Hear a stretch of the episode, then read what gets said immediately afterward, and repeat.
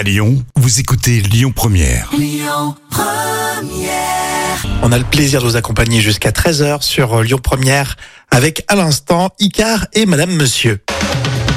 On parle d'aviation là tout de suite dans l'instant culture, c'est pour épater vos collègues avec euh, Professeur Jam. Oui, euh, Et c'est vrai que je me suis posé cette question, comment on fait pour calculer l'altitude d'un avion?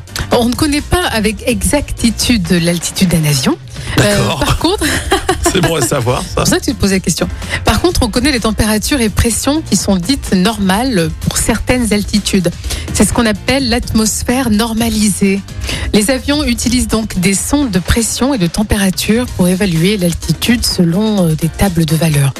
Bon, ça reste compliqué, hein, je te cache pas. D'accord, donc il n'y a, pas- a un, ast- un instrument qui te dit Non. l'altitude, mais c'est Non. plusieurs paramètres euh, Exactement. qui donnent une estimation. Ouais, C'est pas prévisible à Ah ouais, on ne 100%. sait pas préciser. Quand on est dans un avion, on ne sait pas précisément. Exactement, on sait plus ou moins, mais on n'a pas une idée euh, vraiment euh, juste.